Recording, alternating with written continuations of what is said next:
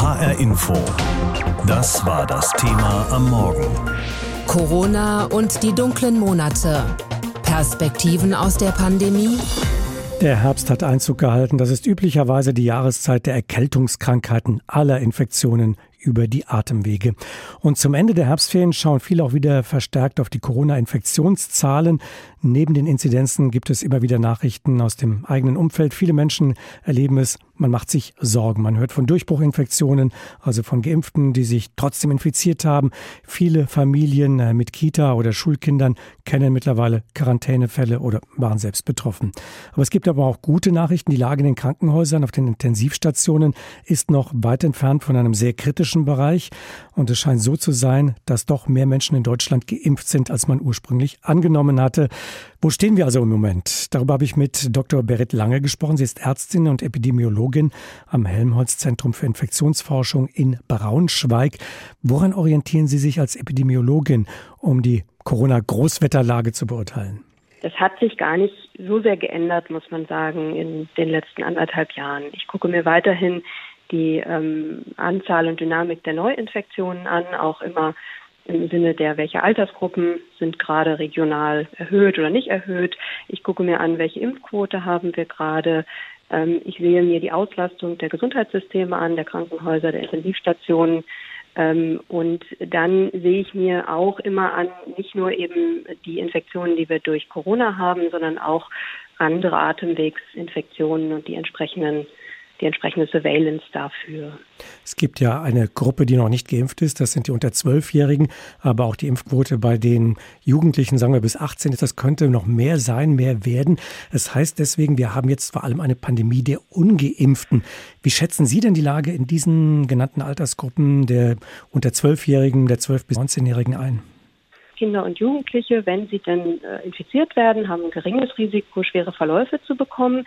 Trotzdem ist es natürlich so, wenn dann ähm, sehr, sehr viele Kinder und Jugendliche sich infizieren, dann kommt es eben auch zu relevanten Zahlen doch an, an auch mal Krankenhausaufnahmen oder sogar schweren Verläufen. Bei den 10- bis 19-Jährigen soll es in einigen Landkreisen zum Teil Inzidenzen von über 500 geben. Ähm, kann das auch daran liegen, dass einfach sehr viel getestet wird in den Schulen, dass solche Werte dann entstehen?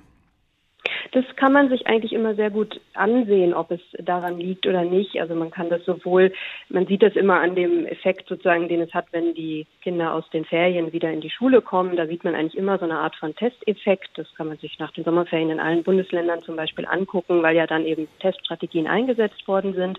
Der führt so dazu, dass die Inzidenzen bei den Kindern und Jugendlichen dann so um das anderthalb bis zweifache zumindest war es nach den Sommerferien so etwas steigen. Und das ist tatsächlich der Testeffekt. Und dann, was aber dann danach passiert, ist schon eben dann häufig oder war nach den Sommerferien häufig noch eine Dynamik, dass es auch dann hohe Inzidenzen bei Kindern und Jugendlichen gab. Man muss sagen, in vielen Bundesländern, nicht in allen, aber in, in vielen Bundesländern ist es dann abgeflacht. So innerhalb von drei bis vier Wochen ähm, hat sich das so ein bisschen stabilisiert oder ist sogar wieder gefallen. Ähm, äh, und es gibt aber eben Bundesländer, dazu gehören zum Beispiel Thüringen, Bayern, wo es jetzt doch noch deutlich ansteigt. Ähm, und klar, in einigen Landkreisen ist es sehr, sehr hoch und da sollte man sicher gucken, ob man diese, dieses Infektionsrisiko nicht senken kann. Was könnte uns denn Mut machen? Zum Beispiel, dass jetzt nach einer Neubewertung der Impfquoten wohl doch mehr Menschen in Deutschland geimpft sind, als man vor einigen Wochen noch gedacht hat? Also sicherlich, dass wir dieses Jahr anders als letztes Jahr impfen können, ist natürlich erstmal impfen können und auch schon viele Menschen geimpft haben, ist erstmal sehr gut. Man muss aber schon sagen, ähm, die Impfquote, selbst wenn sie höher ist als das, was wir bisher dachten, ähm, ist eben nicht so hoch, dass ganz verhindert werden kann, dass es bei hohen Infektionszahlen auch wieder zu einer ähm, deutlichen Belastung der Gesundheitssysteme kommt. Von daher ist es schon so, dass wir auch weitere Maßnahmen sagen weiterhin ähm, brauchen. Wir werden sicherlich weiter Teststrategien brauchen und wir werden sicherlich auch weiterhin ähm, ja eine gewisse Art von Einschränkungen für ungeimpfte brauchen und vermutlich auch weiter Masken und Abstand über diesen Winter hinweg. Ist denn die sogenannte Herdenimmunität noch eine Kategorie für Sie?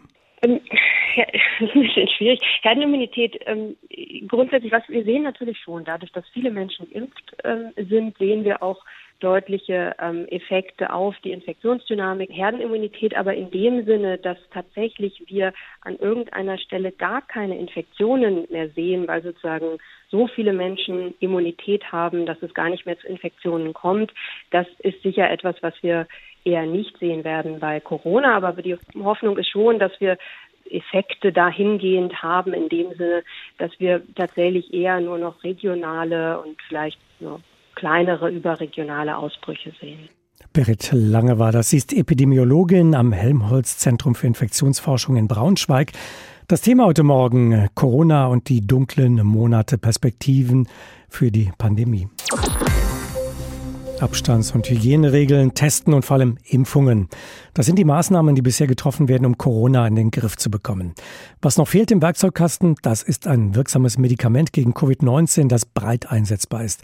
Das dafür sorgt, dass aus einer Erkrankung kein schwerer Verlauf wird. So eine Pille steht jetzt in den Vereinigten Staaten offenbar kurz vor der Zulassung. Das Präparat heißt Molnuvirapir genannt nach Mjölnir, dem magischen Kriegshammer des Donnergottes Thor. Ja, der Name, der verspricht ja schon einiges. Bleibt die Frage, ob dieses Medikament denn auch wirklich so ein hammermäßig durchschlagender Erfolg wird. Ich habe darüber mit Cornelia Eulitz aus unserer Wissenschaftsredaktion gesprochen.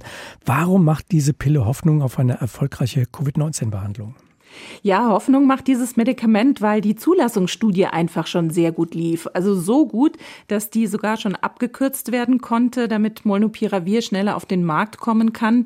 Die Pillen wurden an Ungeimpften erprobt, die innerhalb der letzten fünf Tage Covid-Symptome hatten und die dann zusätzlich noch mindestens einen Risikofaktor hatten, also Alter, Übergewicht, Diabetes, Herzerkrankungen. Und da hat sich eben gezeigt, dass Molnupiravir die schweren Verläufe mit Krankenhauseinweisungen halbieren konnte. Und das heißt, in der Placebo-Gruppe hatte einer von sieben Patienten einen schweren Verlauf und mit Molnupiravir eben nur einer von 14. Und das ist dann schon ein Erfolg, weil man ja mit anderen Therapeutika schon viele Rückschläge hatte. Also ich denke da an das Wurmmittel Ivermectin oder auch an Chloroquin, das Malaria-Medikament. Die beiden haben ja nicht funktioniert. Ja, darauf hatte man viele große Hoffnungen gesetzt, so vor anderthalb Jahren etwa. Äh, Conny, wie wirkt denn Molnupiravir? Also das ist ein antivirales Medikament, das ursprünglich mal gegen die Grippe entwickelt wurde. Und ähm, das wirkt so, dass es die Vermehrung des Virus in der Zelle blockiert. Das ist quasi wie so ein falscher Baustein, der in das Erbgut eingebaut wird und dann sorgt das für Kopierfehler. Das Ganze funktioniert allerdings nur in der Frühphase der Infektion, also bis zu fünf Tage nach Auftritt von Symptomen. Man hat das in der früheren Studie auch bei Krankenhauspatienten ausprobiert, die schon länger infiziert waren und da hat das dann nicht mehr gewirkt. In der Frühphase einer Covid-19-Infektion setzt man ja auch schon monoklonale Antikörper zur Behandlung ein. Was ist jetzt bei Molnupiravir der Vorteil? Also Molnupiravir scheint zwar etwas weniger wirksam zu sein als monoklonale Antikörper, aber der Vorteil ist eben, das sind Pillen. 40 Stück über fünf Tage, die können zu Hause eingenommen werden. Niemand muss dafür ins Krankenhaus. Und bei monoklonalen Antikörpern, das ist anders. Das sind ja Proteine, die sich an die Oberflächenstruktur des Virus binden und die das dann daran hindern, die in die Zellen einzudringen. Und diese monoklonalen Antikörper, die werden intravenös gegeben, meist ist teilstationär und das ist natürlich viel umständlicher. Und diese antiviralen Pillen, die sind nicht nur praktischer, die sind wohl auch billiger. Etwa 700 Dollar kostet die Behandlung, das schreibt die New York Times und monoklonale Antikörper, die kosten ein Vielfaches davon und sie sind halt auch nicht überall verfügbar. Wer könnte denn von diesen antiviralen Pillen profitieren? Also der Hersteller, das ist die amerikanische Firma Merck Co., die hat die Zulassung beantragt in den USA für über 60-Jährige und für Menschen mit Vorerkrankungen. Die klinische Studie, die lief mit ungeimpften, aber es wäre auch denkbar, dass man das Mittel bei Menschen einsetzt, bei denen die Impfung beispielsweise nicht richtig gewirkt hat oder dass es vorsorglich gegeben wird, also im Umfeld von Erkrankten, um die zu schützen, Stichwort gleicher Haushalt oder auch Altenheime. Die FDA, die amerikanische Arzneimittelzulassungsbehörde, wird das Medikament jetzt prüfen. Welche Fragen sind denn da noch offen? Ja, die Fachleute werden sich jetzt mal die Verträglichkeit anschauen. Aber was einige Wissenschaftler noch anmerken, ist, dass die Pille nicht bei Schwangeren getestet wurde. Und dass man also nicht weiß, ob diese Kopierfehlermethode möglicherweise auch zu Geburtsfehlern führen könnte. Was jetzt aber schon klar ist, diese antiviralen Pillen, von denen sind einige jetzt schon in der Studienphase, also da werden noch mehrere kommen in den nächsten Monaten, die ersetzen auf jeden Fall nicht die Impfung, weil der Schutz gegen schwere Erkrankungen ist durch eine Impfung einfach nach wie vor viel besser zu erreichen. In den Vereinigten Staaten ist die Notfallzulassung für ein offenbar wirksames Medikament gegen Covid-19 beantragt worden. Informationen, Erläuterungen dazu waren das von Cornelia Eulitz aus der HR Info Wissenschaftsredaktion. Der Winter steht vor der Tür und damit natürlich auch die Frage, kann in der kalten Jahreszeit der Präsenzunterricht an den Schulen weitergehen? Um das zu gewährleisten, sollen vermehrt mobile Luftfilter in den Klassenzimmern aufgestellt werden. Der Bund hat dafür Fördermittel bereitgestellt, aber die rund 200 Millionen Euro werden bisher kaum abgerufen. Das liegt offenbar einerseits am komplizierten Vergaberecht, andererseits aber auch an der Beschaffung der Luftfilter selbst. Denn an vielen Schulen ist nicht klar, welche Geräte genau angeschafft werden sollen, welches Filtersystem für bestimmte Klassenräume am besten geeignet und welches am kostengünstigsten ist. Hier kann jetzt ein Luftfilterrechner helfen, entwickelt am Fachbereich Wirtschaftswissenschaften der Frankfurter Goethe-Universität. Unser Reporter Thorsten Schweinhardt hat sich das mal genauer angeschaut. Welcher Luftfilter passt zu welchem Klassenzimmer? Mit dieser Frage tun sich viele viele Schulen immer noch schwer.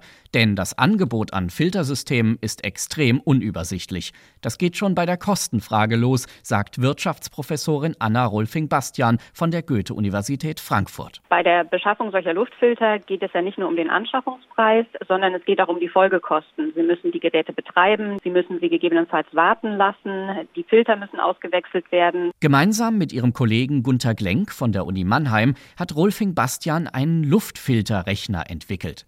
Mit ihm lässt sich ermitteln, welche Filterleistung für einen Klassenraum gebraucht wird und welche Kosten dabei pro Person entstehen. Ziel unseres Rechners war zunächst mal, die verschiedenen Geräte der Hersteller miteinander vergleichbar zu machen. Über 50 Luftfiltermodelle kennt der Rechner inzwischen. Natürlich nicht nur ihren Preis, sondern auch ihre Leistung, ihre Lautstärke oder den Stromverbrauch. Die Daten zu den Geräten kommen direkt von den Herstellern. Über die Webadresse airfiltercalculator.com lässt sich der Rechner kostenlos nutzen. Dazu gibt man Informationen über den Raum ein, der mit mobilen Luftfiltern versorgt werden soll. Raumgröße, Belegung, Aufenthaltsdauer und so weiter.